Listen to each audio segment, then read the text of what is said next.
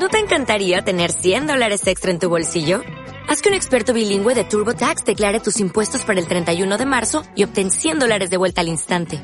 Porque no importa cuáles hayan sido tus logros del año pasado, TurboTax hace que cuenten. Obtén 100 dólares de vuelta y tus impuestos con 100% de precisión. Solo con Intuit TurboTax. Debes declarar para el 31 de marzo. Crédito solo aplicable al costo de la presentación federal con TurboTax Full Service. Oferta sujeta a cambios o cancelación en cualquier momento.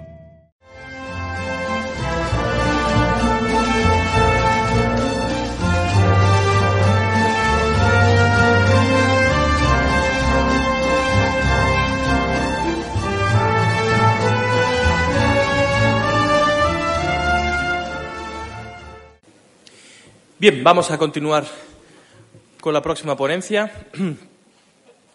que lleva como título El control del idioma español por los Estados Unidos para la América Española. Eh, esta conferencia va a ser pronunciada por don Gustavo Pareja de Muro, quien es abogado, profesor universitario y desde hace algunos meses pues representante del MCRC en Ecuador y a quien desde hace ya algunos meses podemos escuchar semanalmente en, la, en Radio Libertad Constituyente en unos programas muy, muy, muy interesantes. Así que no me entretengo más y le doy la palabra a don Gustavo Pareja de Muro. Gustavo. Muchas gracias.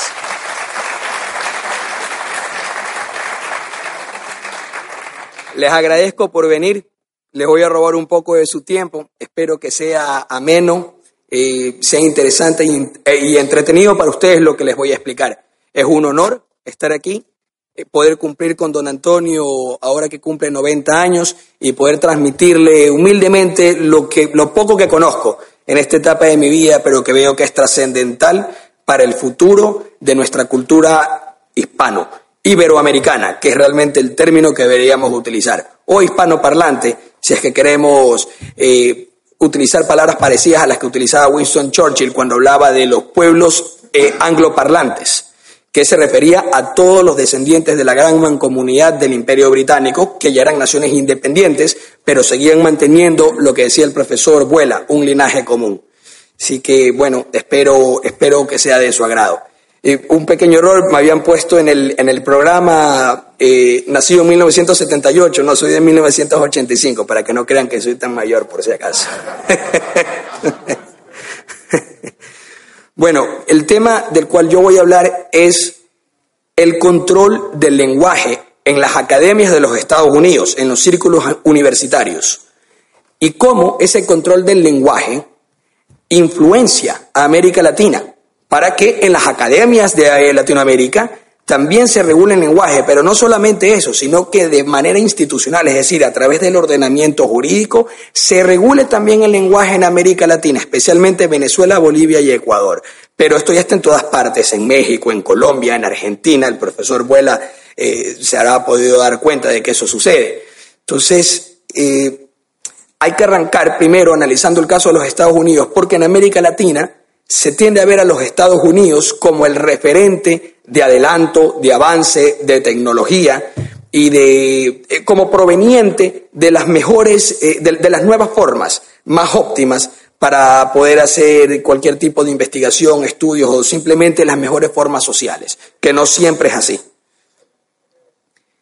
Bueno, primero Arranco con lo que es el origen del posmodernismo y lo políticamente correcto, la cultura de lo políticamente correcto, que está totalmente enquistada en los Estados Unidos.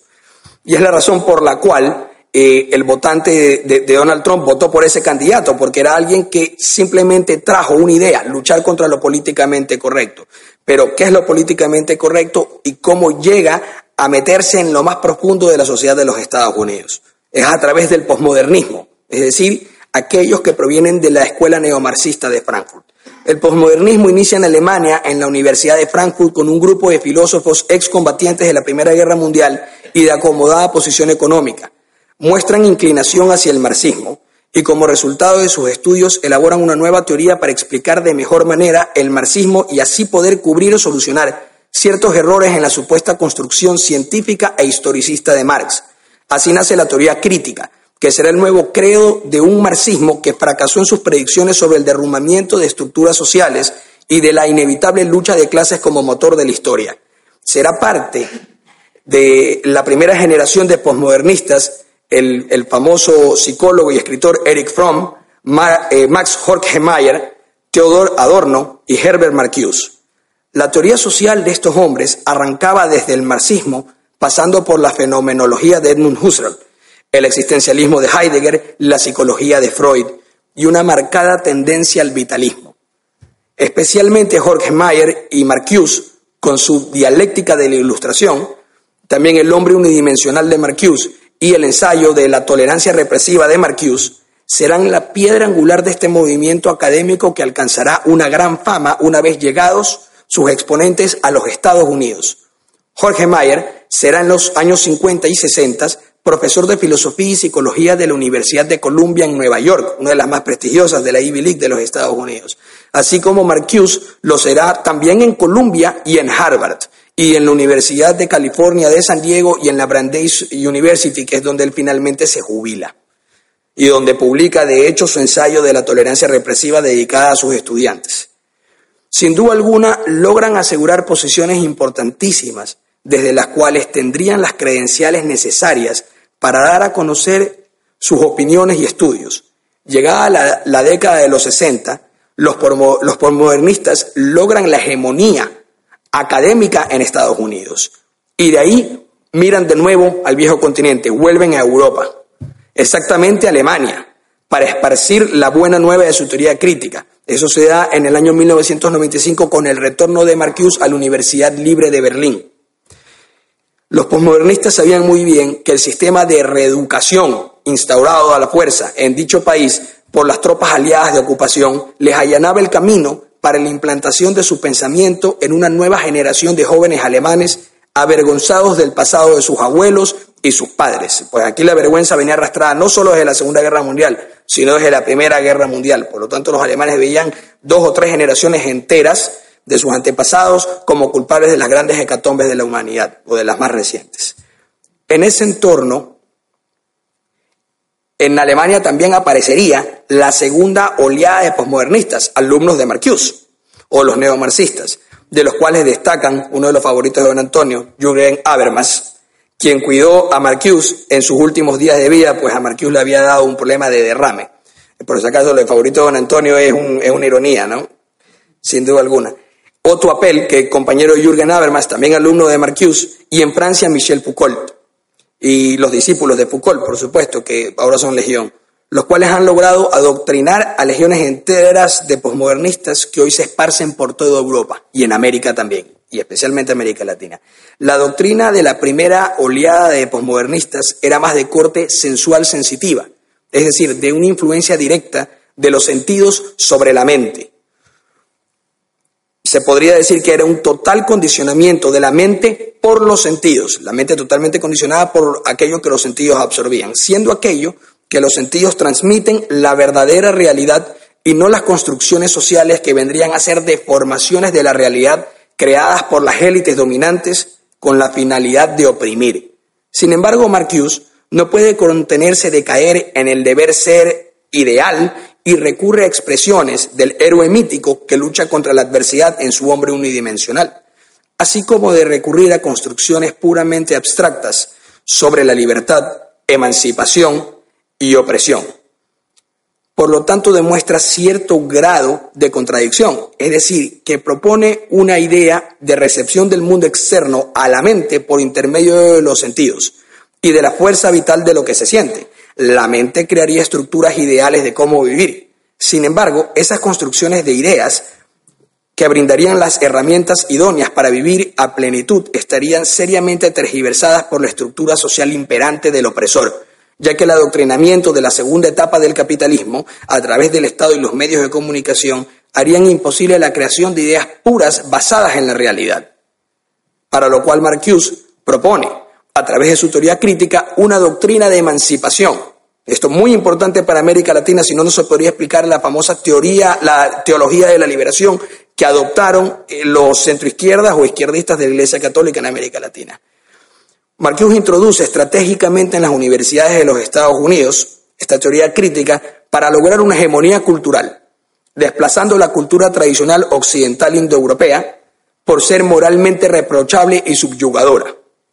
Los sucesores de Marcuse en la Academia Norteamericana, tales como Saúl Alinsky, que era el famoso profesor radical de Chicago, Jacques Derrida, que es profesor de inglés y epistemología en Yale, Louis Cohen, Enrique Dussel, argentino y profesor de la UNAM de México, muy importante en América Latina, es el referente de la escuela neomarxista de Frankfurt, han puesto en práctica la doctrina de la emancipación a través de la política de identidad, es decir, identidad de raza, género, religión, clase social.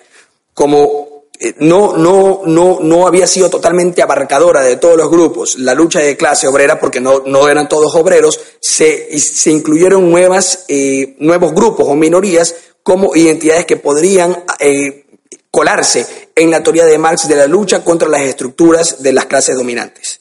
Entonces ahí se incluyen raza, género, religión, cosas que antes no, no cuadraban en la teoría original de Marx, que era solamente de la clase obrera, la clase social, era una cuestión netamente materialista y económica, no, más no de identificación por cuestiones que se sienten, que sí son precisamente lo de la raza y la religión.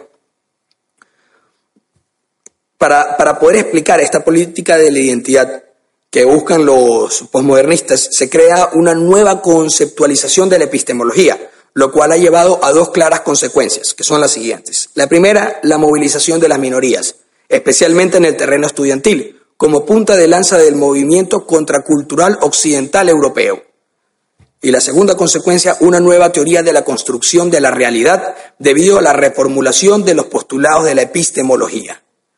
La primera de estas consecuencias explica la cada vez más difícil asimilación cultural y la perpetuación de la creencia de un sistema consciente de opresión elitista que condena a las minorías a una esclavitud disfrazada. La segunda consecuencia ha llevado a Occidente al nihilismo, debido a que la epistemología posmodernista no reconoce absolutos existenciales, sociales ni naturales, sino que todo lo que hay es una total manipulación que no permite conocer la realidad. Algo llamativo de la segunda oleada posmodernista es su inclinación a la subjetividad, alejándose de la ontología objetiva de las emociones, placeres, dolor que servían de base para Adorno, Marcuse y Jorge Mayer. La nueva oleada comandada por Habermas tiene una manía por la hipersubjetividad de la realidad, al punto de que todo lo que hay para el hombre es construido mentalmente y por lo tanto maleable. Esta maleabilidad del hombre será, sería el cultivo perfecto para las nuevas ideas sobre estructuras sociales que desplacen a las ideas tradicionales sobre la realidad social. Pero nótese algo muy curioso, y es con qué tipo de construcción social los posmodernistas intentarán desplazar la actual e imperante construcción social. Bueno, lo harían mediante la imposición de su propia construcción social, es decir, reemplazarían una construcción social con otra, por la fuerza, imponiéndola. Es decir, que las demás construcciones sociales que no les gustan serían relativas, subjetivas y no reales, mientras que las de ellos serían moralmente correctas y verdaderas. Claro está, que serían verdaderas sin dar ninguna justificación lógica de lo, del por qué serían verdaderas sus posturas, pues al no tener un sustrato epistemológico que les permita identificar la realidad y las funciones o predeterminaciones derivadas de ésta, no tendrían entonces cómo sostener su visión de la realidad. Aquí la contradicción es lapidaria para el posmodernismo. El mismo argumento de ataque que usa la teoría crítica se vuelve en contra de sí misma, pues así como todo es subjetivo y tergiversado, su ontología también lo puede ser. Al final el posmodernismo no es más que una reorientación del marxismo en vista del derrumbamiento de la teoría de lucha de clases como consecuencia de la Primera Guerra Mundial, en la cual los obreros de los países industrializados demostraron tener mayor afinidad a sus compatriotas, sean burgueses o aristócratas, que a los obreros de un país vecino. Asimismo, la recuperación del capitalismo después de la Gran Depresión y la revelación de los crímenes soviéticos gracias a la apertura de Khrushchev echó por los suelos las predicciones marxistas, doctrina la cual quedó relegada para los pueblos colonizados, y los países subdesarrollados. Los únicos en Occidente que se mantuvieron en fuertes posiciones de izquierdas, y es decir, en grandes números, eh, fueron los intelectuales. Curiosamente, pues, como don Antonio lo ha explicado, la clientela obrera de España era clientela de Franco. y como también lo fueron de Mussolini y Hitler, fueron clientela del fascismo y después de la democracia cristiana. Pero los intelectuales sí se mantienen en el marxismo. Al cambiar la estrategia de revolución social por una hegemonía cultural en los círculos intelectuales de Occidente, utilizando precisamente las enseñanzas de, de Gramsci, lo cual es un punto a favor de la escuela neomarxista de Frankfurt porque supieron identificar cuál era la estrategia correcta en el momento indicado, valiéndose ya no del materialismo y la escasez, que era la teoría original marxista, sino en la igualdad absoluta y en la falta de la misma por culpa de una intencionalidad colectiva opresiva y represiva, lograron poner en boga nuevamente al marxismo en los países desarrollados. El punto de quiebre fue en mayo del 68 en París y el miserable oportunismo de la socialdemocracia para adueñarse de un, de un movimiento cultural que le podría dar legitimidad moral y filosófica. Ahora trataré sobre la infiltración académica en los Estados Unidos y las consecuencias en el lenguaje en, en Norteamérica. Gracias a la actividad conspirativa y ambiciosa de la socialdemocracia europea y norteamericana, los intelectuales posmodernistas ganaron el favor de la clase política de dichos lugares y fueron premiados con posiciones universitarias en números desproporcionados en comparación con sus contrapartes liberales clásicos y conservadores. Tal fue la potencia de los posmodernistas en la academia que los liberales y conservadores formaron un frente común, algo que hubiese sido impensado a finales del siglo XIX, siendo hoy en día prácticamente lo mismo, en el sentido que son todo aquello en contraposición al posmodernismo, sean estos liberales clásicos, libertarios, conservadores, neoliberales o incluso liberales socialistas de la vena de John Rawls. Resulta llamativo cómo se intentó adecuar ciertas posiciones de la teoría crítica con el capitalismo, surgiendo así en los años 70 el socialismo liberal, teniendo como máximos exponentes a John Rawls y Norberto Bobbio en Europa, lo cual era muy beneficioso para la socialdemocracia, ya que sostenía en parte al capitalismo y simultáneamente introducía la justificación filosófica para legitimar la intervención estatal en el aseguramiento de los estándares mínimos para los menos favorecidos. Sin embargo, la fuerza de la protesta social de los neomarxistas fue tal que incluso el socialismo liberal fue desplazado, quedando en el olvido en los años 90, razón por la cual hoy es predominante en la Academia estadounidense los sucesores de la Escuela de Frankfurt.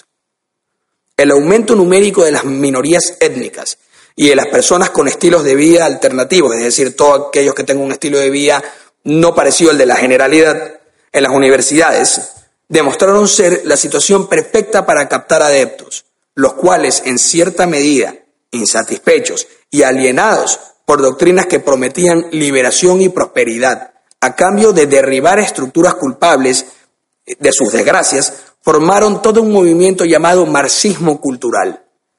Estas minorías son al mismo tiempo la clientela de la socialdemocracia, que paradójicamente es la que tiene el poder sobre la supuesta estructura opresiva, no es sorpresa enterarse que estas minorías, especialmente en los Estados Unidos, son eh, beneficiarios de grandes planes de financiamiento estatal para que puedan ingresar a las universidades con la finalidad de entrenarse como activistas políticos bajo el eufemismo de licenciatura en humanidades o estudios de historia o estudios de grupo, porque es famoso en Estados Unidos ahora se hacen las carreras de estudio de identidad de género, estudios femeninos, estudios afrocentristas, que son carreras netamente dedicadas al activismo político y a la protesta. Bueno, y eh, a través del financiamiento público para que puedan estas minorías estudiar y licenciarse como activistas políticos en las universidades, se busca que una vez, una vez egresados promuevan ideas de mayor intervención estatal, lo cual le conviene a la, socialdemocracia, para lograr la tan ansiada igualdad material, lo cual traería como consecuencia un mayor rol del Estado. ¿Eso qué significa? El aumento del gasto público, beneficio para los proveedores estatales, que son los grupos de interés privado, y así eh, aumenta el poder para la clase política de la socialdemocracia. Así que se valen de esta nueva tendencia de los neomarxistas. Pero todo plan arriesgado puede salirse de control ya que la dinámica social depende de múltiples factores, los cuales no pueden ser tenidos en consideración. El azar juega un papel trascendental en los movimientos de masas y de ideas, especialmente si son ideas masa. las masas estudiantiles posmodernistas se han salido de control, relativizan hasta la biología, consideran a la física una elucubración de la raza blanca que en realidad le ha sido robada a otras razas. Creen que se lo sostiene bajo un constante bombardeo de ideas represoras y de que existe un consenso social cuya única finalidad es oprimir a las minorías. Llegan al extremo de considerar como violento el pensamiento y aún como más violento la expresión del pensamiento, ya que puede herir a los que son susceptibles. Por estas razones, en la gran mayoría de universidades de Estados Unidos son boicoteados todos los eventos públicos en los que se toquen ideas políticamente incorrectas o simplemente temas incómodos, ya que, que, esto puede ser en la física y en la biología, ya que pueden herir de forma irreparable a ciertos grupos que se consideran vulnerables. En estas circunstancias, el control del lenguaje emerge como una necesidad natural para montar un aparato policial en contra de la opinión disidente. Es así como en los rectorados y decanatos de las universidades se elaboran reglamentos del lenguaje debido y de las ideas permitidas. Se imponen sanciones a los herejes que no aceptan someterse al lenguaje regulado y se excluye a los docentes que proponen ideas diferentes. Es tan caótica la situación que desde el año 2016 ha sido alarmante el surgimiento de protestas violentas en los campus universitarios, iniciadas siempre por los neoizquierdistas, postmodernistas, inmaduros o todo tipo de quejoso o llorón que quiera impedir eh, cualquier tipo de ponencia que pueda herir sus, sus, sus, que puedan ser susceptibles, ¿no? sus sentimientos eh, frágiles. Eh, eh, sí, eh, bueno, los llamo yo inmaduros, ¿no? En Estados Unidos se les llama también los copitos de nieve porque son individuos o colectivos que les puede herir cualquier tipo de posición esgrimida con, por aquel que no esté dentro de su causa o que incluso pueda estar en contra de la causa o de las ideas que ellos proponen. esto de aquí desencadena en los campus universitarios la reacción de los estudiantes eh, de tendencia por modernista, una reacción enardecida contra aquellos que consideran adversarios ideológicos. Y lo peor es que un gran número del personal docente legitima y apoya este comportamiento inaceptable debido a su inclinación ideológica. Pero ¿cómo podría ser diferente si los postmodernistas son legión en la docencia? Según un nuevo estudio del Higher Education Research Institute, en las universidades de la Nueva Inglaterra en los Estados Unidos, la proporción de miembros docentes de la facultad entre socialdemócratas y neomarxistas, se los pone en un solo casillero, en comparación a los conservadores, es de 28 a 1. Es decir, por cada 28 docentes que sean de tendencia neomarxista o socialdemócrata, uno no es de esa tendencia. Pues conservador se los considera ahora en los Estados Unidos a cualquiera que no sea de esa tendencia. Cuando en 1989 la proporción era tan solo del 5 a 1. Lo que ha ocurrido es una operación de limpieza ideológica dentro de las facultades gracias a la hegemonía cultural del marxismo cultural y de la intervención estatal que lo ha favorecido. El pensamiento único, la imposición del lenguaje regulado, el ataque sistemático a la opinión disidente y la deshonestidad intelectual son las señales indiscutibles del autoritarismo con una fuerte tendencia al totalitarismo.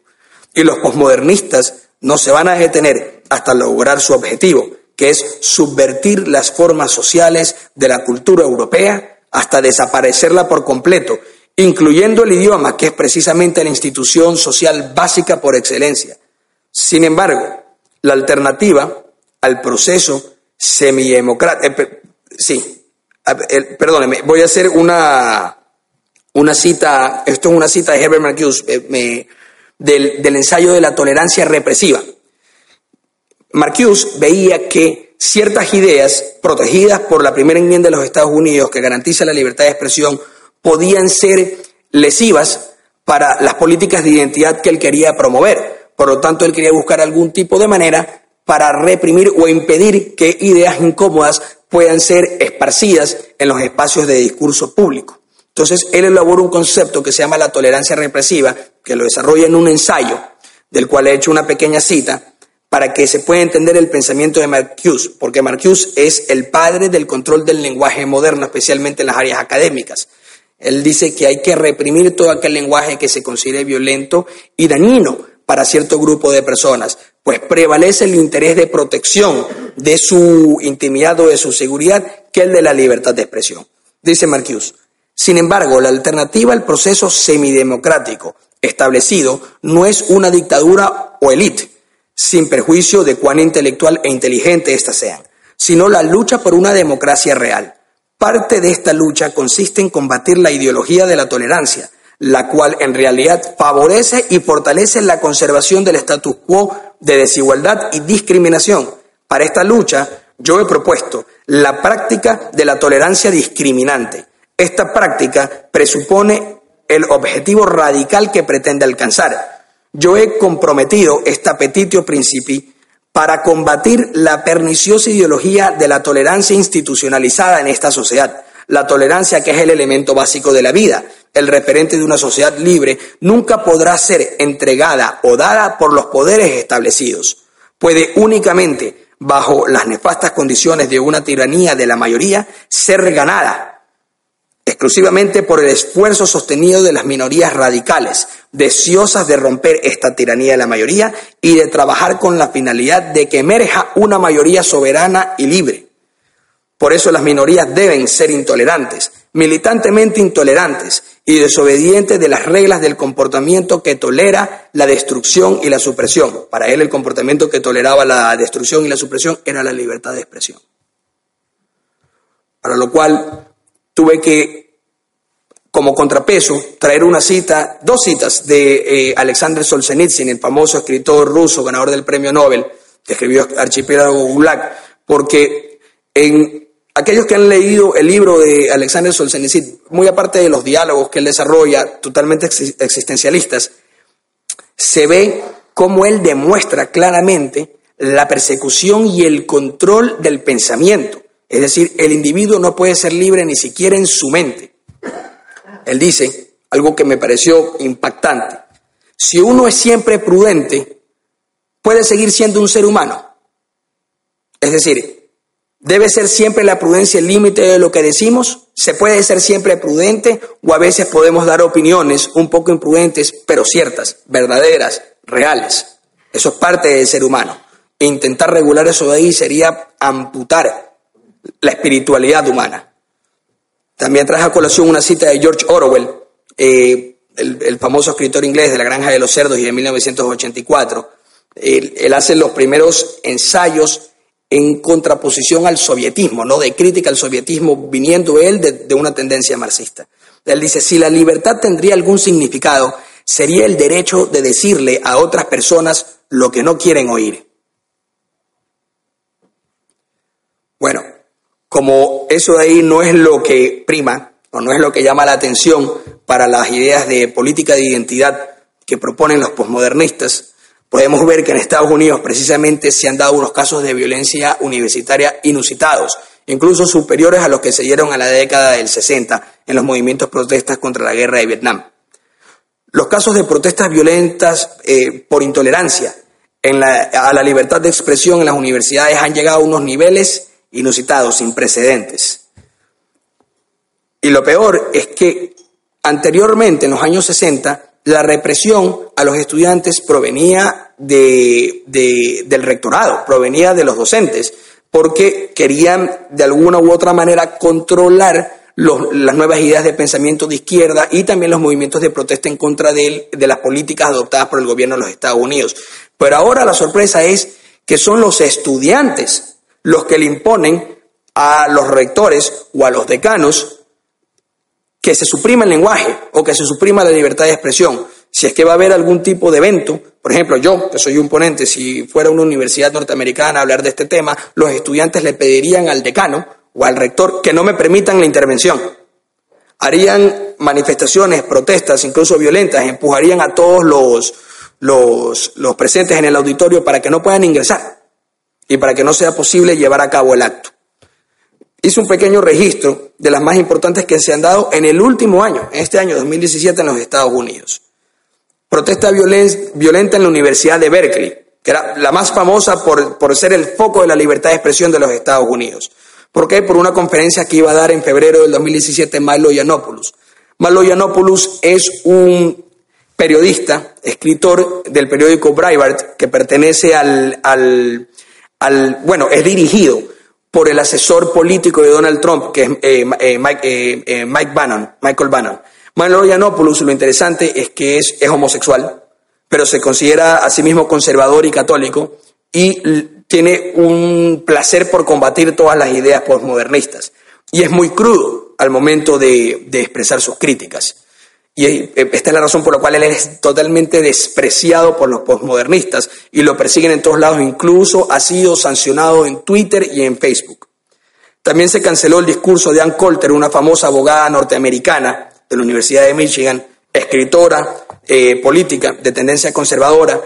El discurso de ella iba a ser también en la Universidad de Berkeley, programado para el 27 de abril del 2017. Se hicieron amenazas serias por parte de estudiantes dirigidas al decanato de que, perdón, al rectorado, de que iba a haber eh, medidas de fuerza en contra de aquellos que quieran acudir al, acto que iba a presentar Ann Coulter. Por esa razón, se le, se le retiró la invitación a Ann Coulter porque la universidad le había explicado que no podían garantizar su seguridad ni la seguridad de los asistentes al evento. Protesta violenta en la Universidad de Auburn, Alabama que se suspendió la conferencia de Richard Spencer en mayo del 2017. A pesar de haber obtenido Richard Spencer una autorización eh, para su conferencia gracias al fallo de un juez federal, pues intentó incluso eh, eh, prohibirle a través de la universidad que él pueda dar, que él pueda dar el acto. Pero tuvo que un juez federal de los Estados Unidos reconocerse, reconocerle su derecho a la libertad de expresión de la primera enmienda. El profesor de Ciencias Políticas Jack Citrin de la Universidad de Berkeley, que participó en el movimiento a favor de la libertad de expresión de dicha universidad en los años 60, cuando dicha institución era el foco de la libertad de los Estados Unidos. Él sostiene que ahora las universidades exponen a los jóvenes a las ideas y desafían lo que creen acerca de la ciencia, la política, la religión o lo que sea. Pero muchos estudiantes hoy solo existen dentro de la burbuja de lo que creen. Finaliza diciendo que es un indicador de la erosión del compromiso de abrir el intercambio y un retroceso en la psicofobia. La Fundación de los Derechos Individuales en la Educación mantiene una base de datos comprensiva de más de 300 intentos de revocar las invitaciones a los conferencistas de los campus desde el año 2000. Cerca de las tres cuartas partes involucraron la presión de los eh, eh, centro izquierda, que en Estados Unidos le llaman liberals. Los liberals son realmente eh, socialdemócratas o cualquier otra tendencia de centro hacia la izquierda, incluso los posmodernistas. Solo que los norteamericanos acuñan no el término de liberals para, para, para relacionar a todos aquellos que no sean ni conservadores, ni liberales clásicos, ni libertarios. Los temas que mayor conmoción causan en la comunidad estudiantil y, son las razones principales por las cuales ellos quieren impedir que se toquen en ciertos, en ciertos espacios de discurso, son la evolución, el Estado de Israel, el conflicto árabe-israelí, pero también como hay desacuerdos enormes acerca de los temas migratorios de género, raza y religión, orientación sexual y aborto, también estos son temas sumamente sensibles y que los estudiantes de la tendencia postmodernista intentan evitar a toda costa, porque ni siquiera quieren debatir.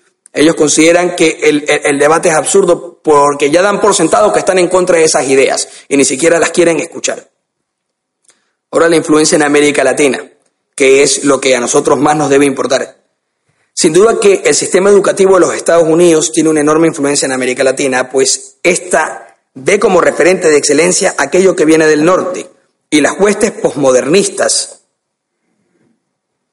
y las huestes postmodernistas latinoamericanas encabezadas por Enrique Dussel desde la UNAM, Universidad Autónoma de México, así como los indigenistas, la izquierda confundida y la oligarquía del Partido Socialdemócrata, absorbe todo este influjo norteamericano y, por qué no decir, europeo también, especialmente de España, si son los, los, los profesores y los juristas de Podemos los que van a asesorar a nuestros gobernantes y a nuestros académicos también, como si se tratara de alguna doctrina iluminada capaz de transmutar toda la realidad latinoamericana con la sola invocación de palabras talismán, tales como democracia directa, igualdad material, democratización de los recursos, reparto justo, reparto equitativo, protección de grupos vulnerables, identidad de género, ciudadanas y ciudadanos. La lengua oficial es el castellano y todas las demás que hablan los indígenas. Perdón, pero ni siquiera eso. Pues no se dice indígenas, sino pueblos ancestrales, es la forma políticamente correcta de llamarlos. No se dice negros, sino afrodescendientes. Pero el resto de la población no, no goza de un sustantivo con representación sea morfológica o toponímica, y peor gentilicio, que no sea obviamente el del Estado, pues el único gentilicio que puede existir es el del Estado. Así, los intelectuales, las minorías, los soñadores, las feministas, la comunidad LGBT, imponen palabras a los demás con la finalidad de ganar algún tipo de confianza o satisfacción, ya que si quiera oír algo diferente les causaría un daño emocional irreparable. Por lo tanto, se debe recurrir a cercenar el idioma o a enmascararlo para ser más civilizados, más modernos y moralmente superiores. Gracias a la oligarquía de Partido Socialdemócrata, Todas las mencionadas degeneraciones del idioma español han sido incorporadas al léxico popular por la fuerza, mediante legislación o bajo amenaza de sanción. La socialdemocracia se frota las manos con la nueva tablilla del lenguaje permitido, pues les permite o les sirve perfectamente para perseguir a sus detractores, que coincidentemente son los mismos que se oponen al lenguaje controlado. La realidad es orwelliana en América Española. La ley impone cómo se debe hablar y qué no se puede decir.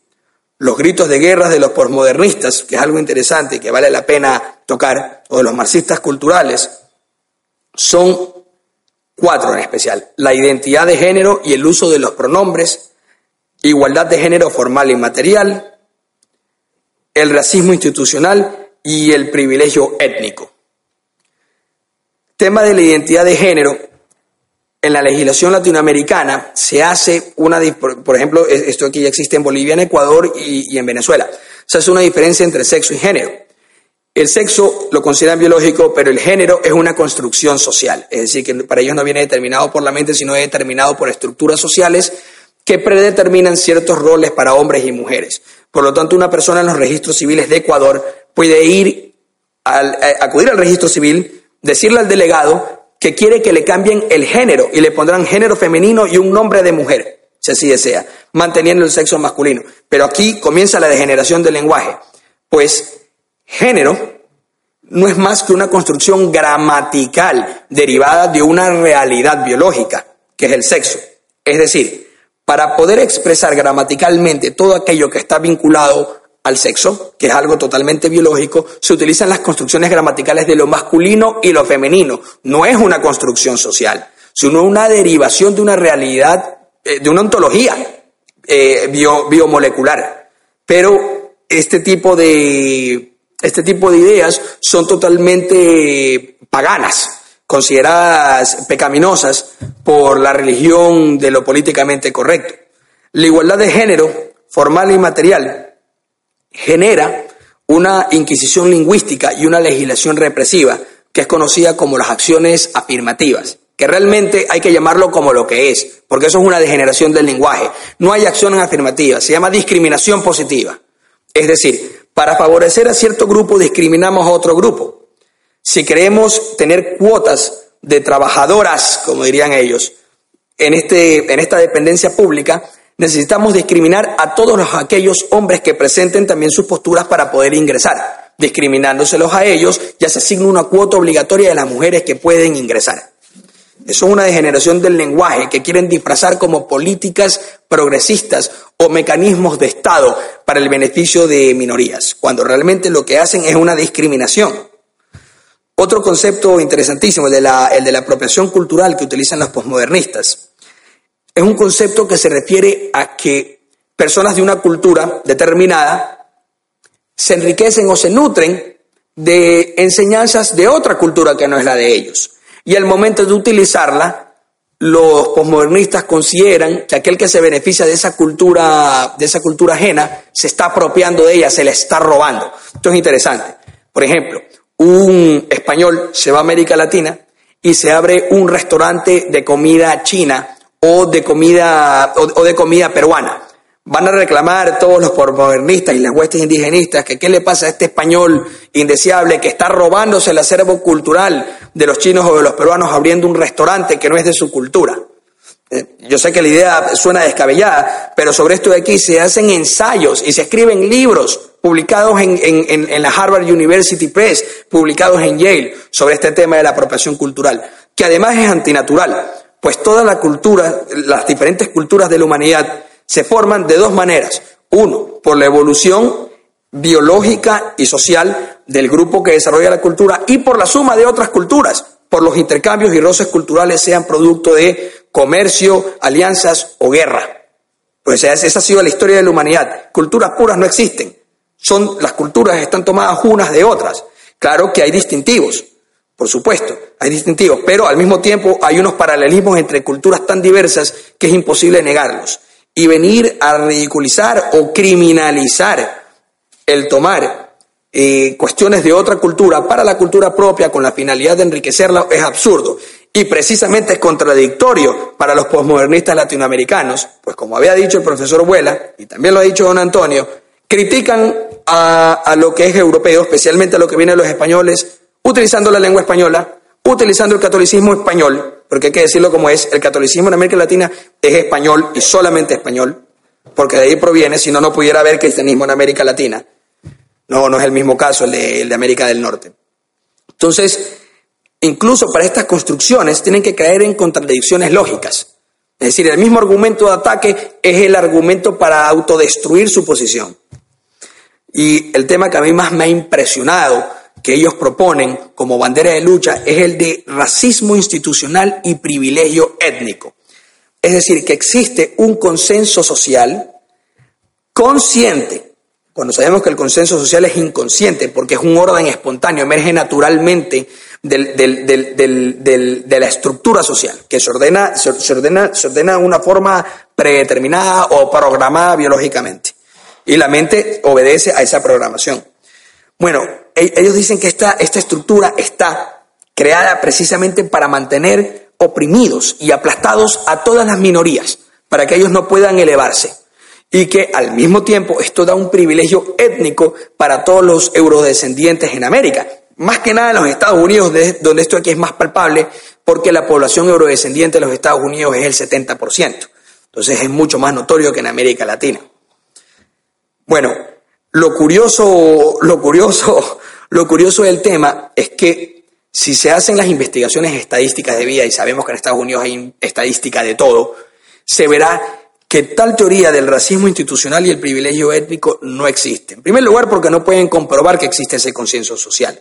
En segundo lugar, los, negros en los Estados Unidos, pues no me gusta decirle afroamericanos, porque es negros tienen que ser orgullosos de ser negros, pues eso, e, e, eso es su identidad étnica, y está perfecto que se les llame así. Y ellos, muchos de ellos, los más orgullosos, dicen que se los llamen negros, no quieren que se los llamen afroamericanos o afrodescendientes.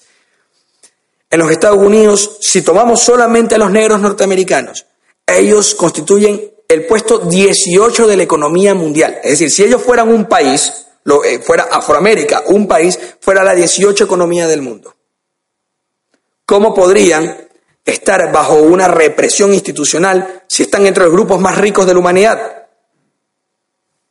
Precisamente el economista y sociólogo de la Universidad de Chicago, uno de los hombres más brillantes de los Estados Unidos, de raza negra, Tom Sowell, el alumno de Milton Friedman, era el alumno estrella de Milton Friedman, tiene una frase extraordinaria porque él ha hecho muchísimos estudios sociológicos acerca de por qué las minorías y no todas, porque por ejemplo los chinos y los judíos son los más exitosos en los Estados Unidos, porque las minorías eh, tienen un mayor número de fracaso que la población blanca que es mayoritaria en los Estados Unidos.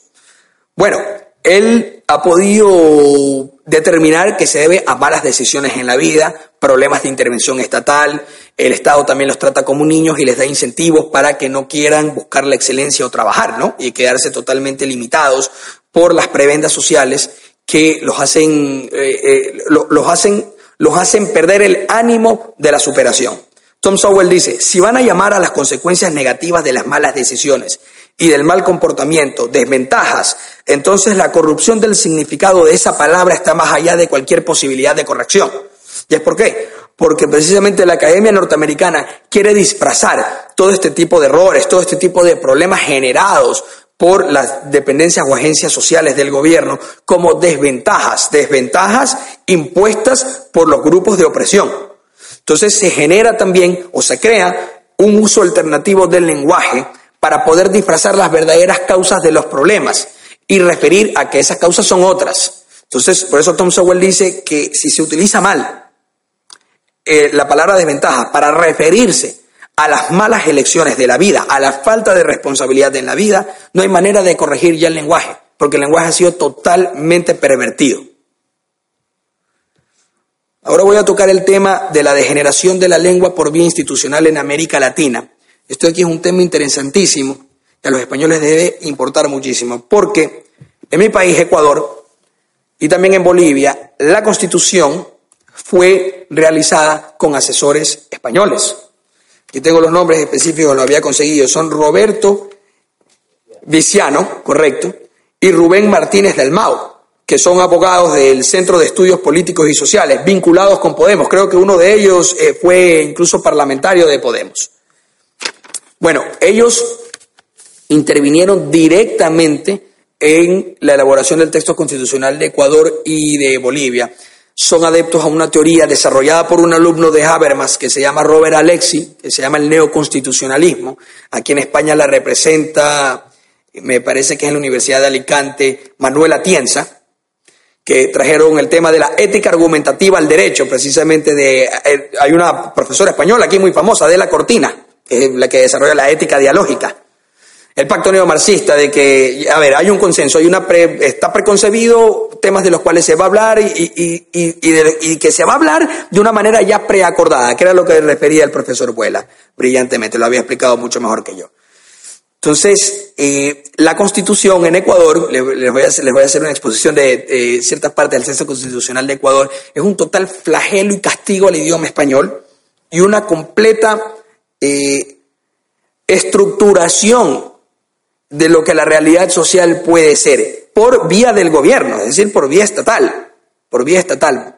Y la socialdemocracia se acoge a este consenso. Algo que me llamó la atención, que yo vi la semana pasada en, el, en la Asamblea Nacional de Ecuador, es que los parlamentarios de oposición, que en teoría deberían de ser de una tendencia diferente a la socialdemocracia, no lo es. Se acogen por completo al canon de la socialdemocracia. Y una candidata, no quiero decir el nombre porque tengo cierta relación con ella, perdón, no candidata, ya asambleísta, de oposición, comenzó a dar un discurso feminista acerca de la violencia de género y en todo momento utilizaba compañeros, compañeras, ciudadanas, ciudadanos, ecuatorianas y ecuatorianos, es decir, cayendo en el mismo juego los partidos de oposición de la socialdemocracia. Y uno se da cuenta perfectamente, como ya el profesor Franceschi lo ha explicado, que allá la oposición no es oposición, oposición blandengue, simplemente porque tienen ciertos intereses económicos que no están de acuerdo. Pero si tienen que compartir o coexistir, cohabitar, lo van a hacer y se van a sumar a las estructuras impuestas por lo políticamente correcto porque les hace creer que son moralmente superiores. Lo que decía Dalmacio, las palabras talismán, ¿no? Eh, eh, eh, decir democracia es igual a decir algo bueno, o esto es bueno, el buenismo puro, ¿no? Entonces, aquel que se mete dentro del buenismo puede decir, mira, yo tengo esta superioridad moral porque yo nunca le voy a decir a, a, un, a, un travesti, le voy a decir transgénero, no le voy a decir travesti, le digo transgénero. O, o nunca voy a referirme en forma despectiva a un homosexual, ahora les digo gays. O alternativos, que es otro término que también se utiliza, ¿no? Entonces, colaboran los que supuestamente deberían de representarnos como oposición oposición controlada, colaboran con la degeneración del lenguaje. Están felices con ellos porque consideran que adquieren algún tipo de reconocimiento, superioridad moral. Quiero ponerles ciertos pasajes cortos de la Constitución del Ecuador para que vean las deformaciones, las monstruosidades. Con este artículo sé que don Antonio va a saltar. Artículo 1 de la Constitución. El Ecuador es un Estado. El Ecuador es un Estado. No, el Ecuador es una nación que tiene un Estado, pero aquí dice, el Ecuador es un Estado constitucional de derechos y justicias. ¿Cómo un Estado constitucional? Si es la Constitución la que crea el Estado. Un Estado constitucional de derechos y justicia. Todo Estado es de derecho, como lo ha dicho eh, don Antonio, no de derechos, de un solo derecho, el ordenamiento jurídico. Y en el sistema legal positivo, justicia es lo que está determinado por el ordenamiento o por el derecho positivo. ¿Cómo puede ser de derechos y de justicia? ¿Cuántos derechos hay y cuánta justicia hay? ¿Acaso hay otra justicia que no sea la justicia legal? Nosotros podemos discutir claramente de un orden natural y un cierto derecho natural derivado de ese orden natural. Y ahí podríamos conversar de un tema filosófico de justicia natural. Pero la justicia jurídica es inconcebible. Esto aquí es redundancia. Y la redundancia es un flagelo, un maltrato aberrante a la lengua. Además, dice, el Ecuador es un Estado constitucional de derechos y justicia, social, democrático. ¿Democrático por dónde? Soberano, sí, de Cuba. Independiente, unitario, intercultural, plurinacional y laico. Es decir, todas las religiones, está todo ahí metido, ¿no? Se origina...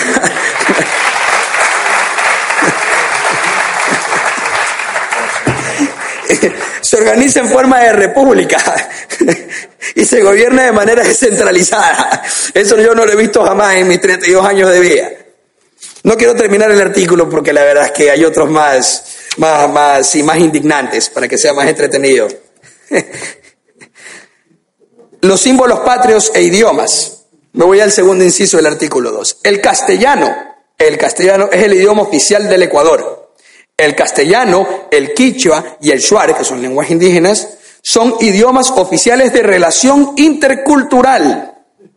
Los demás idiomas ancestrales son de uso oficial para los pueblos indígenas en las zonas donde habitan y en los términos que fija la ley el Estado respetará y estimulará su conservación y uso. Es decir, que ya el Estado predetermina que además del idioma español, es idioma oficial, son idiomas oficiales de relación intercultural, el quichua y el shuar, que lo hablan menos del 3% de la población del Ecuador. Y lo pone como que si fuera una lengua oficial. Y que además son de relación intercultural el castellano, lo cual es absurdo. ¿Cómo puede el castellano ser la lengua de relación intercultural si lo habla más del 95% de la población? Lo han hablado por 500 años. Casi 500 años. No, no, no, no, no es. El, el Ecuador, la nación ecuatoriana existe por los movimientos independentistas que eran criollos españoles y mestizos, iberoamericanos y la lengua de la independencia es el español. El reglamento provisorio de independencia de Guayaquil, de mi ciudad, que fue el primer territorio independiente del Ecuador, se escribió en español. El único idioma oficial y cultural del Ecuador es el español. Los otros idiomas indígenas son idiomas de una minoría, de, lo que antes fue una nación, porque claro que fueron una nación, que fue conquistada, perdió su territorio, pero ahora debe integrarse a esta nueva nación que nace, a la nación del linaje, que explicaba el profesor Vuela que ciertamente no podemos hablar en la América Latina de naciones étnicas porque hay una multiplicidad de etnias y el mestizaje no es tal para decir que hay solamente un grupo mestizo, sino que hay varios grupos, pero sí hay una cultura común.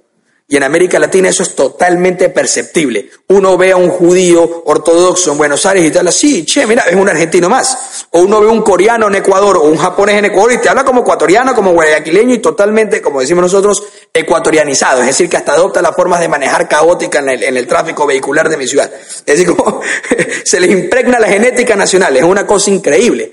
Y eso es por lo penetrante de la lengua española, ¿no? La gramática española es totalmente abarcadora eh, no, quiero extenderme en, los términos filosóficos, pero eh, eh, lo maravilloso del español, términos como conciencia, lo, que demuestra, o estado de conciencia, que son palabras que en el inglés no existen. Y los, los americanos tienen que recurrir a ciertas construcciones artificiosas para hacer referencia a palabras que nosotros dominamos de manera maravillosa. Por ejemplo, la palabra imputación, que los norteamericanos no tienen, ¿no?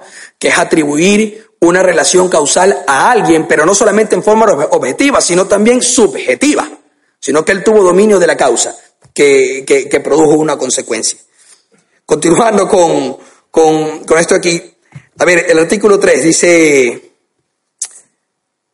No, no, no me voy a ir al 3, ya le voy a decir otro artículo. Que los tengo seleccionados porque son artículos extraordinarios. Ah, este de aquí. Este de aquí es uno que a mí me da pánico. el artículo 19 que es la regulación de contenidos. La ley regulará la prevalencia de contenidos con fines informativos, educativos y culturales en la programación de los medios de comunicación y fomentará la creación de espacios para la difusión de la producción nacional independiente. Se prohíbe la emisión de publicidad que induzca la violencia, la discriminación, el racismo, la toxicomanía, el sexismo, la intolerancia religiosa o política y toda aquella que atente contra los derechos. Bueno, este segundo inciso, en primer lugar que es una aberración que el Estado controle los medios de comunicación y los regule. Es aún más peligroso el segundo inciso que se refiere a la prohibición de la publicidad que pueda tener vicios de sexismo, racismo, etcétera. En mi ciudad, en Guayaquil, hubo un, un stand publicitario que se había hecho una valla publicitaria aérea de un lugar que vende hamburguesas y salió una chica en bikini comiéndose la hamburguesa. Las feministas armaron un escándalo. Habrán sido 20 feministas. Pero eso fue suficiente para que retiren el anuncio. Porque decían que era un anuncio sexista, que no pueden poner una mujer en bikini comiéndose una hamburguesa. Porque eso ahí no está vendiendo la hamburguesa, sino que está vendiendo el físico de la mujer. Entonces, el peligro de permitirle al Estado que, el Estado califique las expresiones nocivas por ser discriminatorias, eh, eh, induzcan a la drogadicción o a la discriminación, es, es, muy sensible y es muy peligroso. Eso debería estar más bien eh, reservado para la autocensura. Lo que el Estado sí puede hacer son las acciones objetivas, violentas, que generen daños físicos o psicológicos, después hablaré de la epistemología de la violencia, eh, a, las personas. Eso sí, pero, pero eso ya se convierte en un derecho penal o un derecho de corrección del acto, pero no en un derecho penal del pensamiento. El derecho penal del pensamiento es la aberración propia del nacionalsocialismo y de la Unión Soviética. Es decir, era delito ser disidente, era delito ser vago. Es decir, las opiniones, las posturas mentales o los sentimientos, odiar o amar, no pueden ser reprimidos por la ley. La ley lo único que puede hacer es reprimir las consecuencias de estos móviles internos, que tienen que ser causas perceptibles en el mundo de los fenómenos, si no la imputación sería imposible.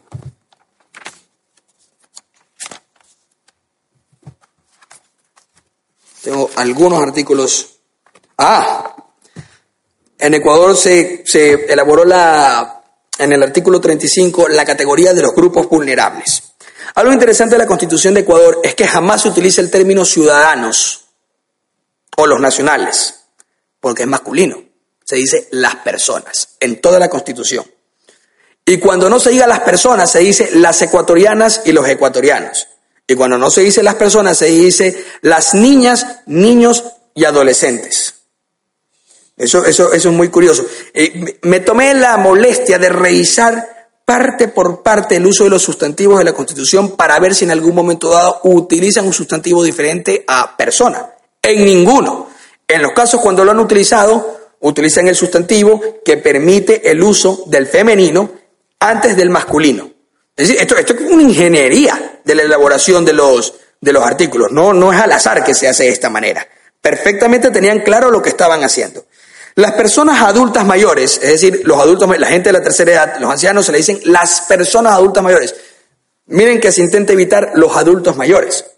Las personas adultos mayores, adultas mayores, niñas, niños y adolescentes, mujeres embarazadas, personas con discapacidad, personas privadas de libertad y quienes adolezcan de enfermedades catastróficas o de alta complejidad recibirán atención prioritaria y especializada en los ámbitos público y privado. O más adelante, al final del artículo, el Estado prestará eh, especial protección a las personas en condición de doble vulnerabilidad. Es decir, que si el niño es, una niña, tiene una condición de doble vulnerabilidad, por lo tanto el Estado debe discriminar al niño para brindarle una mayor protección a la niña. Estas son las consecuencias aberrantes que se derivan precisamente del trato desigual en la ley que es algo que, es algo que nosotros los repúblicos discutimos y combatimos eh, de forma vehemente, porque la igualdad material es imposible, porque es científicamente imposible. Pero la igualdad formal, que es que es la igualdad, que es la igualdad ante la ley, que es precisamente la corrección a la individuación que desarrolla don Antonio tomada de Leibniz, porque dice que la individuación, que es el individuo generado en la sociedad, Precisamente por, por, la estructura jerárquica de la sociedad natural se generan, se generan diferencias, pero estas diferencias pueden ser corregidas con el trato igualitario a todos mediante la ley, otorgando igualdad de oportunidades, no de condiciones ni de resultados. Pero ellos creen, los posmodernistas, Podemos y toda esta gente, que pueden transmutar la realidad, que pueden traer el paraíso en la tierra. Qué arrogancia pensar de esa manera.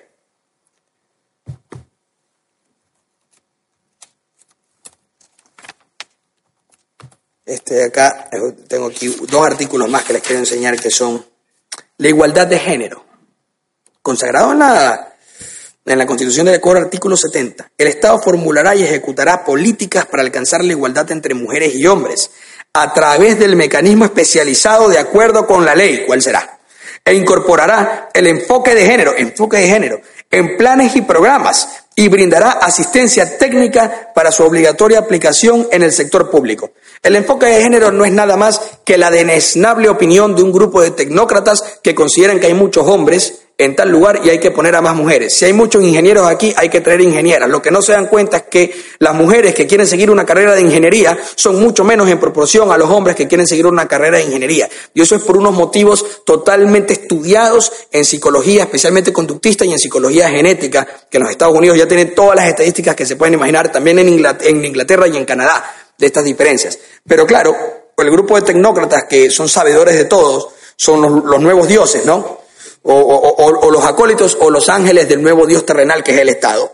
Creen que ellos pueden crear planes de enfoque de género para ver cómo discriminan a unos en favor de otros, sin tener en cuenta que también es un detrimento para la mujer que se beneficien de la acción afirmativa, porque no necesariamente el hecho de ganar la posición de trabajo por acción afirmativa significan que eran las más idóneas para desarrollar esa actividad, que a la larga trae también un perjuicio para la comunidad porque la comunidad lo que quiere es que los prestadores de servicios, hablando en el tema de la carrera del servicio público, sean al menos los más probos o los que, o los que tengan las mejores facultades.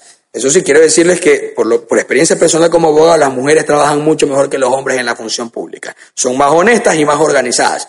Pero las mujeres tienen unas habilidades especiales y los hombres tienen otras habilidades especiales. Y esas diferencias son maravillosas porque son las que enriquecen y estructuran la organización de la sociedad en una forma natural y armónica.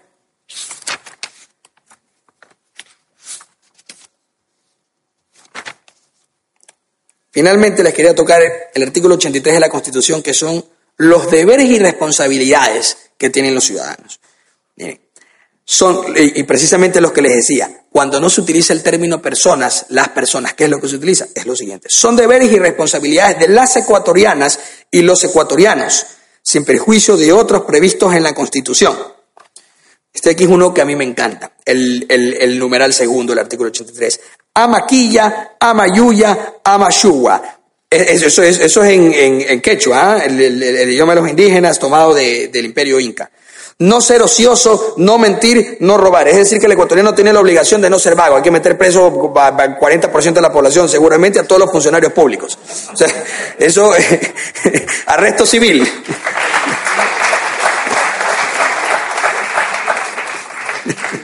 y no mentir. El, tipo que, le engaña a la mujer ese se tiene que ir preso. y ni hablar de la mujer que engaña al hombre también, pues, ¿no? Miren la obligación que tienen los ecuatorianos. El numeral, colaborar en el mantenimiento de la paz y la seguridad. Que los ecuatorianos que ahora son fuerzas de seguridad, policía, guardia bolivariana, que son, que hay que colaborar en el mantenimiento de la paz y de la seguridad. ¿Cómo? Si ni siquiera podemos portar armas. El numeral 5, respetar los derechos humanos y luchar por su cumplimiento. Luchar por su cumplimiento. El ciudadano el único derecho que tiene es su libertad y las obligaciones básicas de apegarse al ordenamiento jurídico. Pero luchar por el cumplimiento de los derechos humanos, es decir, que el Estado está obligándole a toda la ciudadanía a ser un superhéroe, o el Estado está obligando a toda la ciudadanía a ser don Antonio. Sí, la labor de don Antonio es maravillosa, pero el Estado no puede obligarnos a nosotros a ser como don Antonio. Es por vocación. El ser humano no puede estar obligado a ser virtuoso. Toda virtuosidad obligada es una perversión de la virtud. La virtud debe nacer del hombre, nace de adentro. Nace por la propia convicción, porque toda virtud obligada no es virtud, es simplemente una tolerancia disfrazada. No es nada más que alguien que está realizando una actividad que externamente es buena porque teme algún tipo de, sanción o reproche. No hay ningún tipo de valor o no hay ningún tipo de reconocimiento a las personas que actúan de forma tan hipócrita y miserable. Porque no hay nada más maravilloso que ser virtuoso porque uno lo siente, no porque está obligado a hacerlo por miedo a la crítica. Pero este tipo de formaciones son las que se incluyen como responsabilidades de los ecuatorianos por vía constitucional. El numeral 6, respetar los derechos de la naturaleza. La naturaleza tiene derechos en Ecuador. Digo yo, ¿cómo puede tener la naturaleza derechos y no tiene obligaciones? Todo sujeto de derecho tiene como contraparte obligaciones. No puedo yo tener derechos, derechos negativos, si no tengo obligaciones positivas para con alguien. ¿Correcto? Es así. Si yo tengo un derecho de libertad, automáticamente tengo la obligación de respetar la libertad y reconocer la libertad del otro. La naturaleza, ¿cómo puede tener derechos si no tiene ninguna obligación? La naturaleza es algo que está. Los derechos son construcciones sociales, netamente estructuras para la cooperación humana, que surge de un orden espontáneo como en la teoría de Savigny, sin duda alguna. Y, precisamente la libertad política colectiva nace de un orden espontáneo. Don Antonio lo toma de lo prejurídico. Y lo prejurídico que está en la, en la mente humana ya tiene predeterminadas estructuras para la creación de un ordenamiento jurídico porque el ser humano piensa en reglas, el ser humano piensa en forma deóntica, piensa en forma normativa. Precisamente la gramática es por definición deóntica, porque es reglada, tiene un ordenamiento de sintaxis y de semántica. Pero creemos ahora que pueden también la naturaleza tener derechos porque puede, no sé, desarrollar algún tipo de semántica natural. No, no, no, no sé la verdad los ecologistas qué es lo que estarán viendo, pero es una locura. Número 7. Promover el bien común y anteponer el interés general al interés particular, conforme al buen vivir. Es decir, el ser humano debe instrumentalizarse para beneficiar a su comunidad. Debemos convertirnos en instrumentos de felicidad de los demás. Y además, hay que hacerlo conforme al buen vivir. ¿Qué es el buen vivir? ¿Qué es el buen Sí, ¿qué es el buen vivir? Casarse con cuatro mujeres como los musulmanes, para ellos es extraordinario. Casarse una vez, ser católico. ¿Cuál es el buen vivir? Ser vegano, comer proteínas, eh, eh, comprarse un BMW o, ser austero como Mujica. ¿Cuál es el buen vivir? ¿Cómo se puede determinar eso? Ah, es que en Ecuador existe una aberración increíble. Se creó una secretaría, que es una derivación de un ministerio se llamaba la Secretaría del Buen Vivir, que costaba como 60 millones de dólares al año. ¿Ah? Para que vean, y, y se llamó un poco de... Sí, ¿quieren decir algo? Eh, eh, eh, la misma porquería es lo que tenemos nosotros. Ustedes nos enseñaron, nos han corrompido.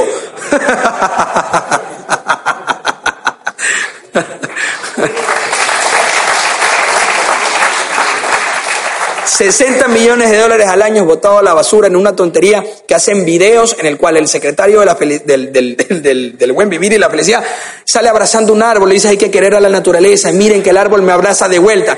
Este tipo de locuras son los que estamos financiando con nuestros impuestos. Es, es una locura. Y ¿Qué fue lo que hizo Lenin Moreno, el que es actual presidente de Ecuador? Suprimió ese ministerio porque dijo que tenían que hacerse recortes y que, y que a él le parecía absurdo. Pues como yo le dije a usted, don Antonio, él sí iba a vender a las élites porque es un burgués. Y como la oposición reclamó que hay una burocracia voraz en Ecuador, en Ecuador el 40% de la economía es, empujada, por, perdón, 45% de la economía es empujada por el Estado. Antes de Correa no era ni el 30%. Eh, se están comiendo los recursos públicos. Entonces este ministerio absurdo que se dedica a hacer una estadística de lo imposible, tan subjetiva como cuán feliz es la gente. Bueno, puede haber índices de mayor felicidad en en, o en Laos. Y la gente, la gente se muere a los 50, 60 años, pero son felices en su hábitat natural. ¿Cómo puede determinarse que la, que la felicidad es un progreso y que el Estado puede proveerla? ¿Qué? ¿A base de impuestos? ¿A base de subsidios? ¿Cómo lo haría? Eso es una locura. Eso, eso, eso, muy aparte de que hay estudios estadísticos y científicos, empíricos, que demuestran que esto es una estupidez, simplemente el hecho de pensarlo como lógico es contraintuitivo. Y todo aquello que sea contraintuitivo precisamente hierra las estructuras de la lógica formal y deben ser negadas de plano. la obligación eh, número 9 del artículo 83 que tenemos los ecuatorianos, practicar la justicia y la solidaridad en el ejercicio de sus derechos y en el disfrute de bienes y servicios. Es decir, que para disfrutar de, yo de mi propiedad, de mi carro, de mi ropa, lo tengo que hacer con solidaridad y con justicia. ¿Cuál es la pero ¿qué, justicia puede haber en el uso de mi propiedad? O, en mi derecho a estar con mi mujer porque estoy casado, ¿no? Y tengo el, derecho conyugal con ella. Eh, eh, esto, esto aquí es absurdo. Son solamente saludos a la bandera. Nada más. Que se escuchan bien, son las palabras talismán que dice Dalmacio, para sofocar la furia o la ira de los posmodernistas, de las feministas, de, de, los, de los gays, de todas las minorías, que nosotros las criticamos precisamente porque tienen este pensamiento extraño, porque si fueran como nosotros estuvieran aquí, no tendríamos ningún problema de asumirlos a todas esas minorías. Yo no tengo ningún problema, pero los han radicalizado a través de las políticas de identidad absurdas, como que si nosotros los estuviéramos oprimiendo cuando somos tan víctimas como ellos, de unos opresores que están en el Estado. Y ese fue precisamente un error de la teoría de Marx, que Marx veía como explotadores aquellos que eran propietarios. Y no es así. Los explotadores son aquellos que explotan a los propietarios, que son aquellos que tienen dos monopolios a su favor. El monopolio compulsorio de la, de la, de la Administración de Justicia y el monopolio de la violencia. Mal utilizados, estos aquí son mecanismos de explotación social.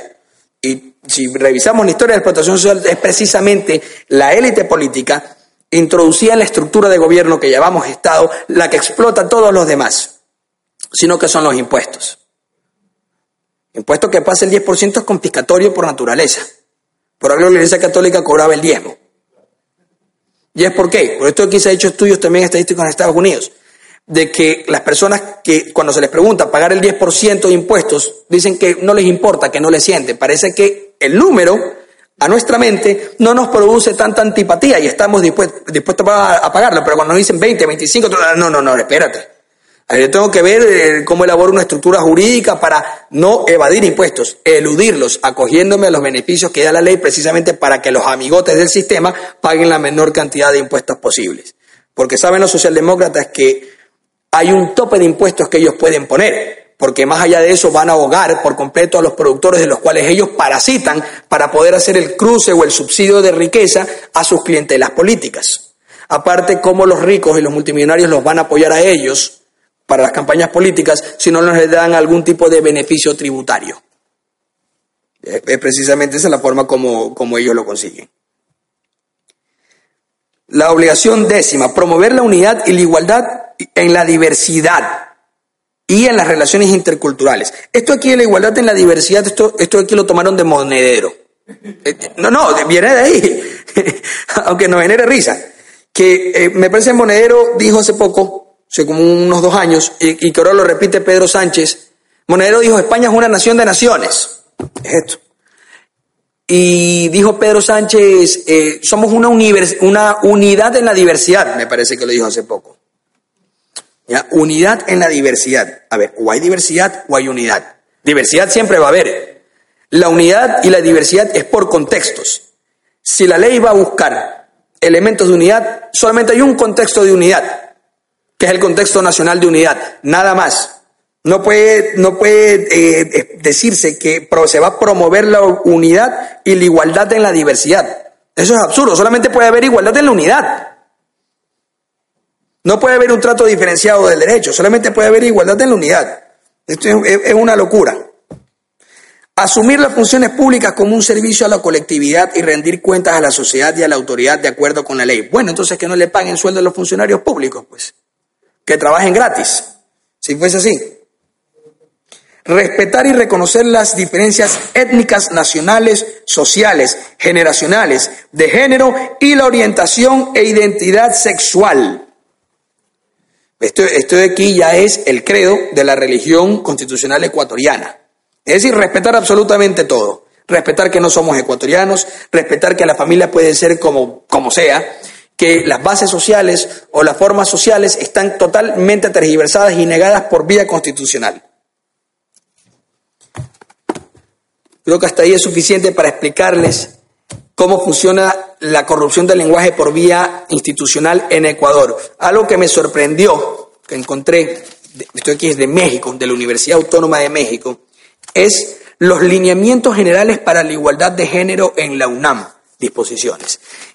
Es un pequeño código del control del lenguaje y para la protección de la igualdad de género en la universidad, a lo cual se le adhiere un suplemento que es un glosario es decir, un vocabulario, una tablilla de palabras para la igualdad de género en UNAM, es decir, las palabras prohibidas o las cosas que hay que combatir. aquí, miren lo, despreciable, el, el, instructivo de la Universidad Autónoma de México, en el artículo 8. Las entidades y dependencias universitarias deberán elaborar sistemas de información estadística y diagnóstico sobre violencia de género y discriminación al interior de las mismas. Claro, ¿cuál será, cuál será la discriminación? ¿Cuál es el prisma bajo el cual ellos ven la discriminación?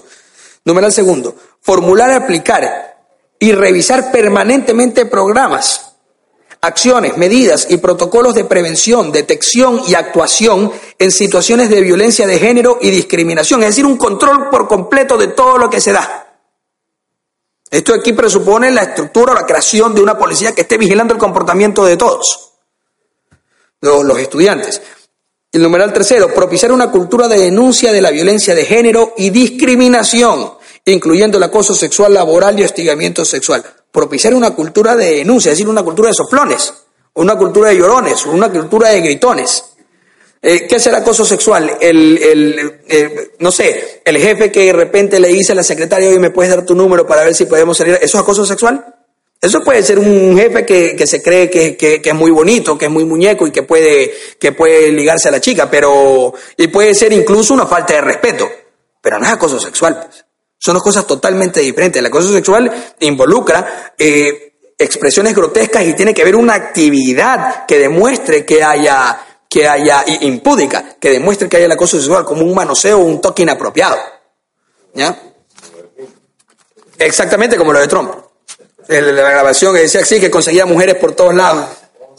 Es multimillonario, pues porque era normal que eso consiga. Miren, la sección del, instructivo dice del lenguaje y de la sensibilización a la comunidad universitaria. Esta aquí es otra palabra que es una, una, de, una monstruosidad, sensibilización. Ahora, todos estos, estos gobiernos pseudoizquierdistas que en América Latina hacen campañas de dos cosas. Cuando van a, cuando van a, promover una ley y, se, va a debatir en la Asamblea, hacen campañas de eh, sociabilización o vamos a socializar el proyecto siempre social, porque tiene que ser vinculado con socialismo, para que tenga talante, como dice Pablo Iglesias, ¿no? Entonces, esta es la manera como ellos eh, hacen apología. Más claro, lo que hacen es propaganda, propaganda de una ley o publicitan una ley, que es el término adecuado. No, no, ellos dicen vamos a socializar. Y asimismo utilizan campaña, el término eh, sensibilización para las campañas de sensibilización, es decir, para ir a esparcir todo tipo de adoctrinamiento de identidad de género, eh, violencia de género, etcétera, eh, llamándoles campañas de sensibilización, que es un eufemismo, precisamente, para ocultar la verdad, que son campañas de adoctrinamiento o de activismo social, que es como deberían de llamarse, ¿no? Pero eso le dice sensibilización. En el artículo 10, que habla precisamente de la sensibilización, numeral segundo, aquí está la policía de opinión promover el uso de lenguaje e imágenes que eliminen estereotipos sexistas en materiales educativos, libros, publicaciones y documentación elaborados por la universidad. Promover el uso del lenguaje. Es decir, es la universidad la que promueve el lenguaje que se debe utilizar. Y el, el numeral tercero, garantizar un sistema de comunicación interno y externo desde la perspectiva de género perspectiva de género, mediante el uso de lenguaje e imágenes no sexistas. A ver, pero ¿cuál es, el, cuál es la comunicación interna y externa? Si toda comunicación es externa, no puede haber comunicación interna, sería telepática. ¿Y, eh, ¿Y cuál es la perspectiva de género? Mi género es masculino, siempre va a tener una perspectiva masculina. Mi cerebro está formado con hormonas, en, en el momento de la formación del feto, lo cual está comprobado científicamente, el cerebro se forma por cuestiones hormonales. El hombre no solamente es hombre por los genitales, es hombre porque su cerebro es de hombre. La mujer es mujer porque su cerebro es de mujer y está estructurado hormonalmente para tener comportamientos femeninos. Los roles sociales, por lo tanto, no son estructuras sociales, sino que son derivadas de la mente y es la mente la que construye la realidad social. Entonces, se ve que esto es inaplicable. Lo único que quieren es precisamente perseguir a todos aquellos que tengan opiniones diferentes a los de los grupos vulnerables o sensibles, que son los que hoy, a través de los postmodernistas, tienen el control de las universidades. Casualmente, el profesor insignia, estrella de esta universidad, es Enrique Dussel, que es el... Eh, es seguidor de la escuela de Frankfurt, no de la vena de Habermas, sino de la vena primera, es decir, de la primera oleada de Marcuse y de, de Adorno y de Jorge Mayer de, él, realmente se lo considera el padre de la doctrina de la liberación en América Latina, que siguieron los sacerdotes. En mi país lo siguió un sacerdote muy famoso, eh, Monseñor Leonidas Proaño, que se lo considera el, obispo de los indígenas. ¿Ya? Y Enrique Dussel explica que toda la filosofía y la epistemología en América Latina tienen que tener un enfoque latinoamericano y no europeo, porque dice que el enfoque europeo es una perversión de la epistemología y de la filosofía. Eso es un absurdo. La epistemología y la filosofía es objetiva.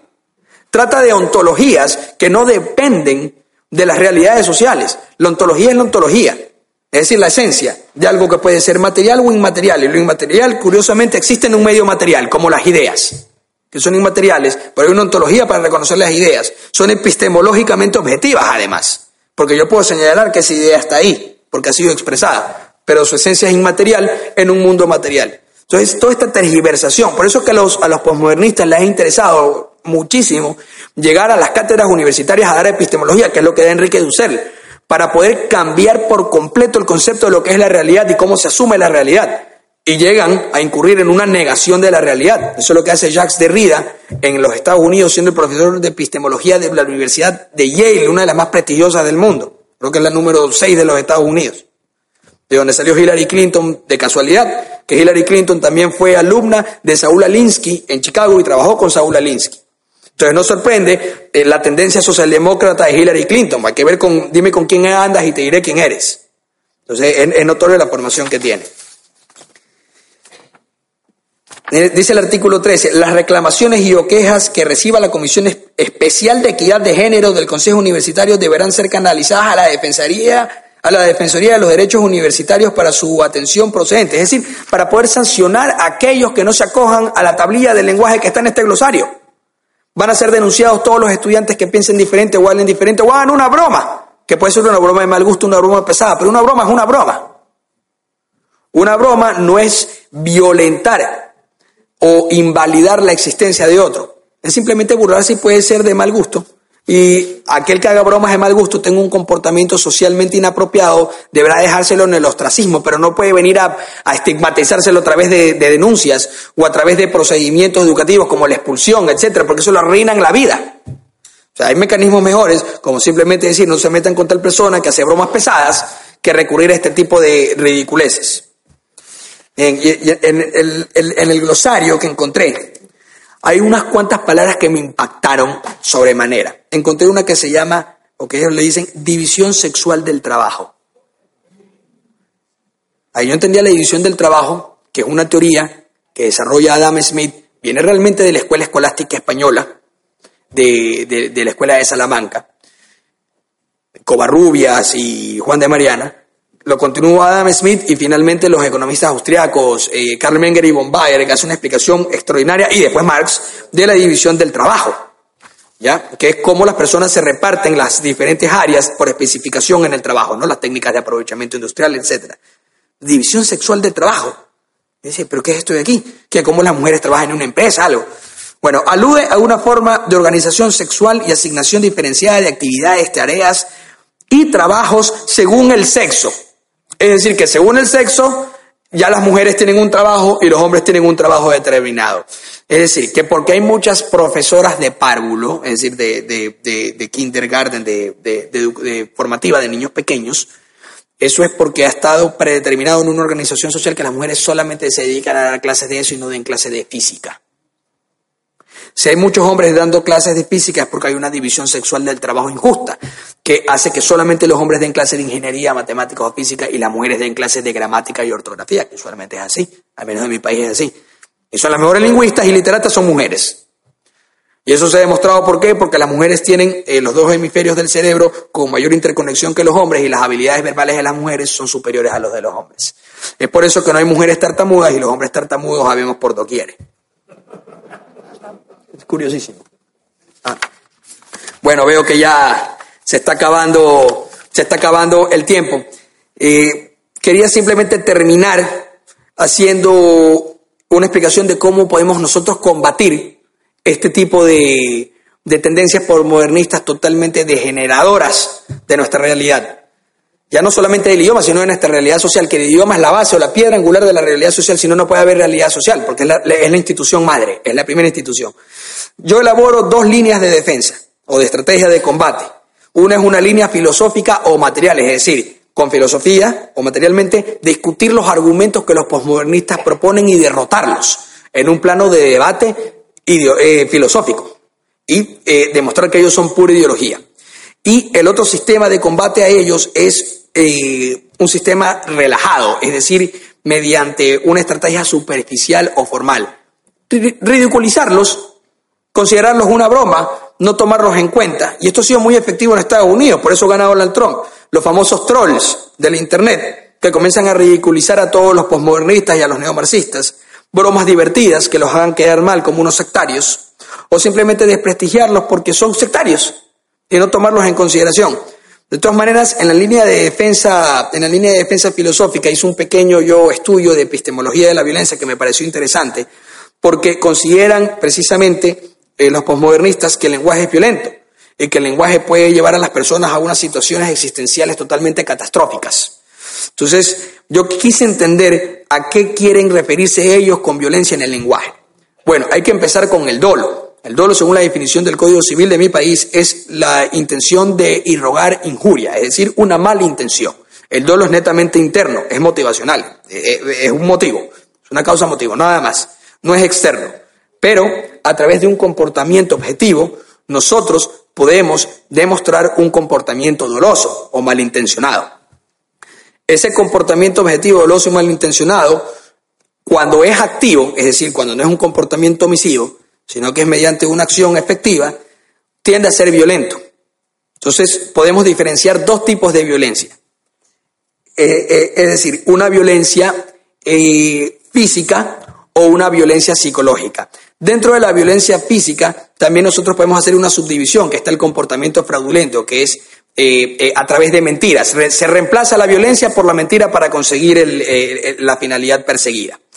El comportamiento violento en, el aspecto físico puede, puede ser el ejercicio efectivo de la violencia, que es siempre relación causal. La violencia es siempre causal. Tiene que haber una relación de causalidad, porque la violencia es un choque de fuerzas, ¿ya? O la amenaza del uso de la fuerza que la amenaza del uso de la fuerza también es a través de una demostración física objetiva de que yo voy a, utilizar la fuerza si tú no estás dispuesto a colaborar con lo que yo te estoy diciendo o a someterte. Ya, en cambio, la violencia psicológica, que es la que le interesa precisamente a los posmodernistas, es totalmente subjetiva. Es decir, la ontología de la violencia psicológica subjetiva, pues solamente es experimentable en la mente del agresor y en la mente del agredido. Pero epistemológicamente la forma de conocerla sí es objetiva, porque puede darse cuenta uno por escuchar cómo se maltrata a otra persona, cómo se lo veja, cómo se le insulta, que puede ser violento el contenido del lenguaje, especialmente si la persona que recibe ese abuso verbal tiene una débil constitución mental, porque obviamente hay personas y hay personas al común denominador de las personas nos pueden insultar y no nos va a pasar absolutamente nada. Pero eh, tratar así a una persona con una débil constitución mental podría generarle unos daños irreparables en su psiquis y en su parte emocional. Bueno, esto de aquí es precisamente lo que ellos no reconocen, ¿no? el, no quieren ver el contenido epistemológico o la forma epistemológica de conocer la violencia psicológica. ¿Por qué? Porque esto se puede conocer a través de estudios psicológicos y estudios científicos para demostrar si una persona realmente ha sufrido un daño psíquico, que esto se utiliza precisamente en los procesos penales. En Estados Unidos es muy común para elaborar a las víctimas eh, de ciertos delitos si es que realmente han recibido un daño psicológico. Esto se lo estudia también en victimología.